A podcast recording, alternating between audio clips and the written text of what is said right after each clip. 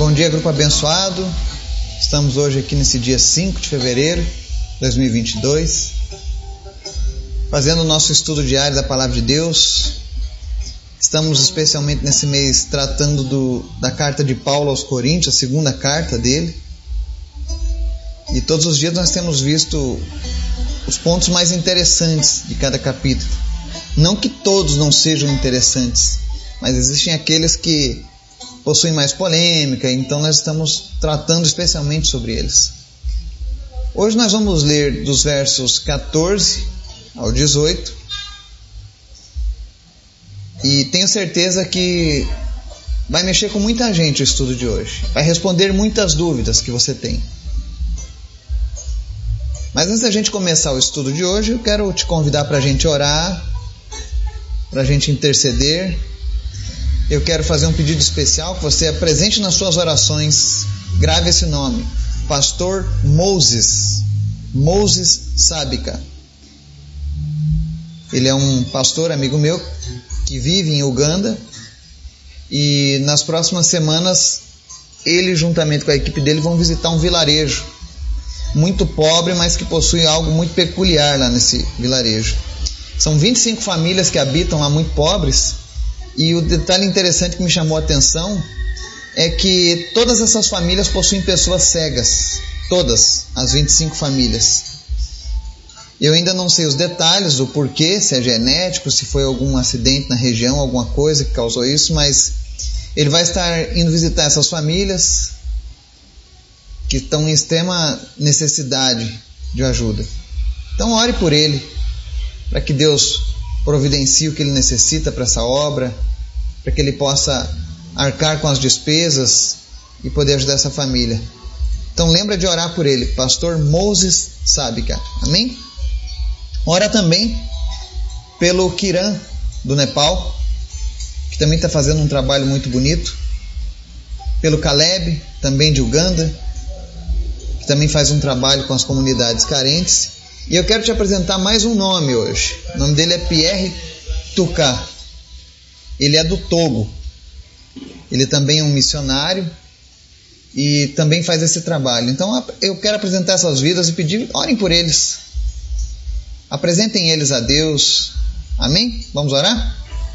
Senhor, muito obrigado por esse dia, pela tua graça, pelo teu amor, pelo teu cuidado.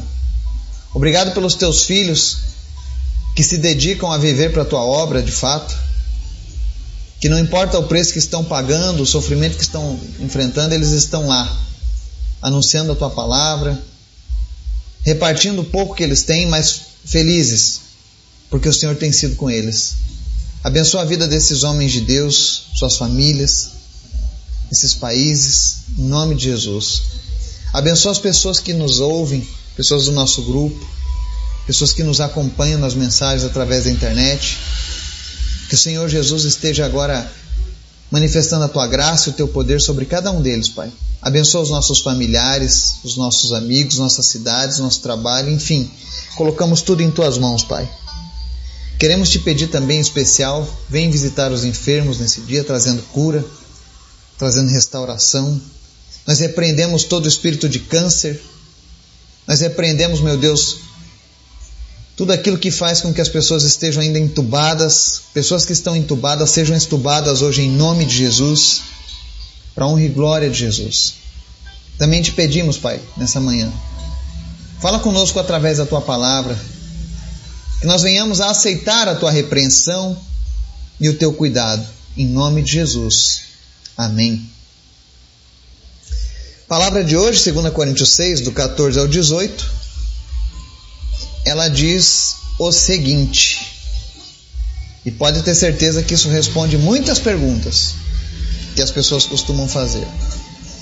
Paulo começa dizendo assim: Não se ponham em julgo desigual com descrentes, pois o que tem em comum a justiça e a maldade, ou, a ou que comunhão pode ter a luz com as trevas? Que harmonia entre Cristo e Belial? Que há de comum entre o crente e o descrente? Que acordo há entre o templo de Deus e os ídolos?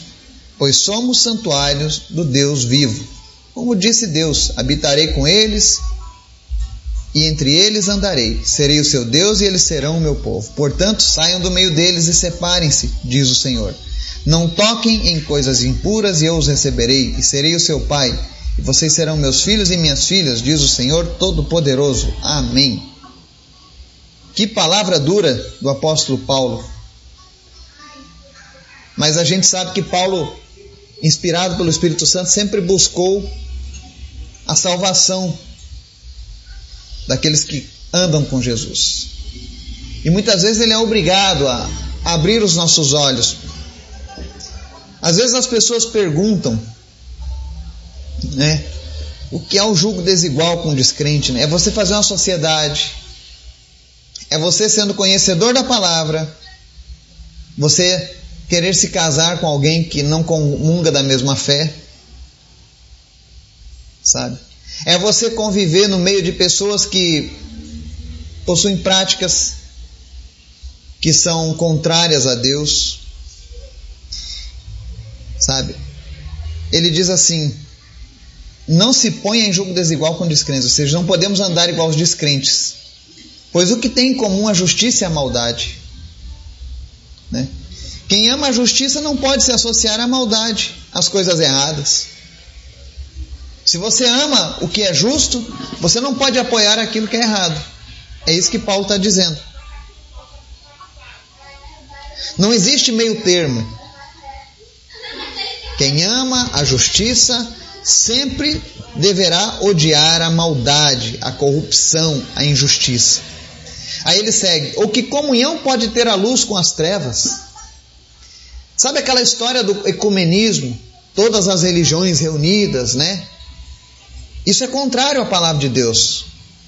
Porque Deus está dizendo que luz e trevas não podem andar junto. Como pode eu que creio que Jesus é o único Salvador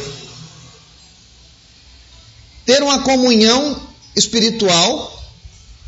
E eu estou dizendo isso a nível de princípios. Não, a Bíblia não está dizendo que nós devemos ignorar essas pessoas, pelo contrário, nós precisamos olhar elas com amor. Mas não podemos comungar, andar junto, querer estar junto no mesmo lugar com elas ali, na hora do, da, da, da sua, do seu momento religioso, porque luz e trevas não combinam. Eu lembro de muitas vezes em que eu estava ministrando a palavra de Deus e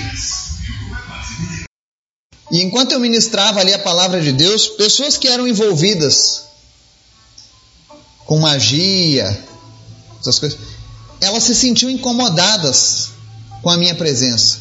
Não com a minha, mas com a presença de Jesus que estava em mim. E são várias as vezes que isso acontece. Faça o teste, seja um homem ou uma mulher cheia de Deus. E veja o que vai acontecer com aqueles que praticam certas coisas que desagradam a Deus. Eles nem conseguem executar o trabalho. Então, luz e trevas não podem andar junto. Se você crê que Jesus é o Salvador, alguém te convida você para cultuar ou para estudar algo onde ensina, por exemplo, que não é Jesus que salva, mas é a reencarnação que salva. Ou que existe alguém que vai interceder por você na hora da morte que não seja Jesus, saia fora disso. Luz e trevas não combinam. Não existe magia do bem. Ah, mas a Wicca é magia branca, é magia do bem. Não existe isso. Ou o poder vem de Deus ou ele é contra Deus. E é isso que fala no verso 15: que harmonia há entre Cristo e Belial. Para você entender, Belial tipifica tudo que é ruim. No Antigo Testamento você vai ver muito uso dessa palavra, os filhos de Belial. Né? Aqui Paulo coloca Belial como o diabo, como o adversário dos crentes, dos salvos. Então Belial representa tudo isso, mas ele não é um demônio específico. Eu já vi gente, ah, Belial é um demônio, né? Não, não é um demônio, mas ele representa a imagem, a presença do demônio. Então, não há harmonia entre Cristo e Belial, ou seja, entre Cristo e outras entidades. Não existe essa, essa, essa forma de harmonizar isso.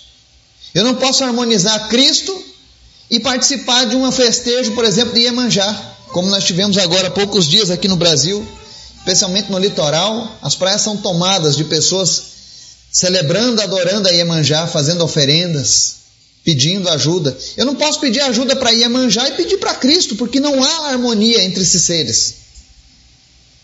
E é isso que Paulo está dizendo. Porque muitas vezes nós somos enganados e ele segue mais forte ainda, ele diz: olha, que há de comum entre o crente e o descrente? Não existe harmonia ou algo de comum entre o crente e o descrente. Nós cremos que o pecado é algo ruim, nós cremos que o adultério é algo danoso, nós cremos que a prostituição não faz bem, que a bebedeira não faz bem, que as drogas não fazem bem, e o descrente não, para ele tudo é curtição, tudo é vida louca, então não dá para andar junto. Quando eu conheci a palavra de Deus, quem me conhece na minha juventude sabe o tanto de problemas que eu trazia. E quando Jesus me encontrou, a primeira coisa que eu coloquei no meu coração é eu queria apenas Deus. Eu me separei de tudo aquilo que era prejudicial a mim. Eu não estou dizendo que as pessoas eram más, eu estou dizendo que, a, que, algumas coisas que nós fazíamos eram prejudiciais.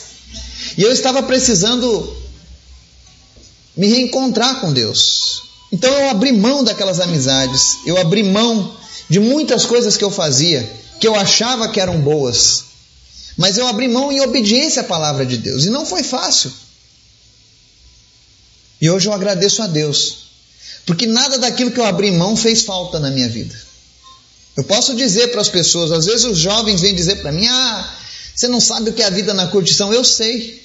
Eu sei viver, eu sei porque eu vivi os dois lados da moeda. E se hoje eu estou vivendo dessa maneira, é porque o que eu tenho é muito mais rico, muito mais forte, muito mais feliz do que aquilo que eu tinha antes. Eu não sou um ignorante que pode dizer assim: ah, não, não faça isso porque isso não é bom. Eu experimentei tudo isso que o mundo oferecia. E digo abertamente: igual andar na presença de Deus, não há nada que se compare. Então, se você tem amizades que, que estão te levando para longe dos caminhos de Deus, olha o que Paulo está dizendo: não existe harmonia, não há nada de comum. Verso 16: às vezes as pessoas me perguntam, especialmente pessoas que, vi, que vêm do meio da idolatria.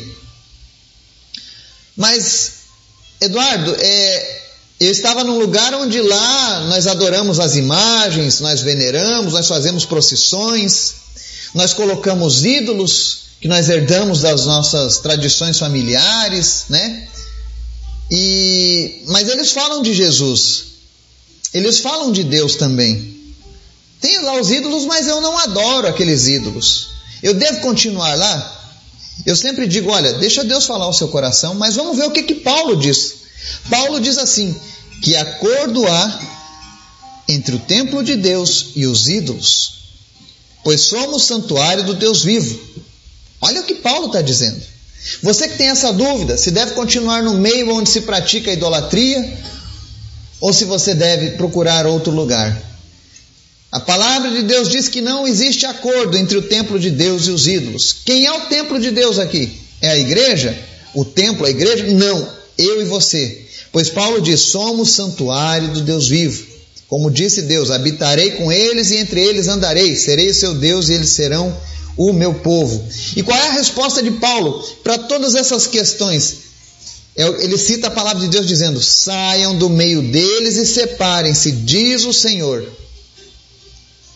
então, qual é a resposta que a Bíblia nos dá acerca disso? Eu devo continuar lá no meio onde se pratica a idolatria, onde se ensina a idolatria, onde se ensina que, além de Jesus, nós temos outros que podem interceder por nós? Qual é a resposta? Saiam do meio deles e separem-se, diz o Senhor. Porque olha o que Deus está dizendo: ó, não toquem em coisas impuras e eu os receberei. Ou seja, existe um fator aqui. A salvação é dada gratuitamente a todos. Mas se você está convivendo no meio de coisas impuras de maneira intencional, Deus não receberá isso. Ah, mas eu sou abençoado. Deus tem respondido minhas orações, porque Deus tem misericórdia. Mas não significa que Deus aprova. Porque quando Ele diz na Sua palavra, saiam do meio deles e separem-se, Deus já está dando um ultimato ao seu povo. E nós, como povo de Deus, precisamos obedecer à palavra dele. Ainda que doa, ainda que para isso seja necessário abrir mão de certas amizades por um tempo. O próprio Jesus ensina: aquele que não abrir mão de pai, filho, amigos, família por amor de mim não é digno de mim. Ele estava se referindo a isso. Porque muitas vezes nós teremos que deixar de conviver com algumas pessoas para que a nossa fé não seja abalada. Porque nós somos um produto do meio. Eu precisei sair de um meio que era que causava dano para mim. Hoje, quando eu tenho o Espírito Santo, quando eu tenho certeza da minha salvação, eu voltei a, bus a buscar essas pessoas. Mas voltei a buscá-las porque elas também precisam de Jesus, assim como eu precisava. Assim como você que está nos ouvindo precisa de Jesus todos os dias. Então a palavra de Deus ela se explica por si mesma. Às vezes as pessoas ah, mas isso não está bem claro. Mais claro do que isso, saiam do meio deles e separem-se. Ah, mas saiam do meio deles e separem-se. E aí Deus encerra a palavra dizendo: E serei o seu pai, e vocês serão meus filhos e minhas filhas. Deus só será pai daqueles que saírem do meio das iniquidades, que saírem do meio da idolatria, que saírem do jugo desigual com os descrentes. O que eu acho interessante aqui é que Paulo ele diz assim, que acordo há entre templo de Deus. Ele, porque é bem notório que Paulo nos chama de templo de Deus, porque existia uma promessa no Antigo Testamento que Deus habitaria no seu povo, como tabernáculos vivos. Nós somos isso. Quando eu e você estamos andando na rua, nós somos um templo de Deus se locomovendo. Nós somos um delivery da graça divina. Porque nós levamos a graça de Deus onde quer que nós estejamos. Nós levamos a bênção do Senhor. Nós levamos a presença do Senhor. E nunca foi tão necessário sermos de fato esse templo de Deus, como estão sendo nesses dias. Então, busque a santificação do Senhor. Ainda que seja difícil para você lutar contra algum, algumas doutrinas que você aprendeu, ou contra tradições que são fortíssimas pelos laços familiares. Todavia, importa agradar primeiro a Deus do que aos homens. E conte com as nossas orações, com a nossa ajuda. Eu sei que esse caminho não é fácil, mas nós estamos aqui nesse grupo para te ajudar. Então, se você precisar de algo, quiser tirar mais dúvidas, pode me procurar. Farei o possível para te ajudar. Que o Espírito Santo de Deus venha falar ao seu coração e que nós possamos deixar para trás tudo aquilo que nos atrapalha, que nos afasta de Deus. É isso que nós pedimos para nós nesse dia, em nome de Jesus. Amém.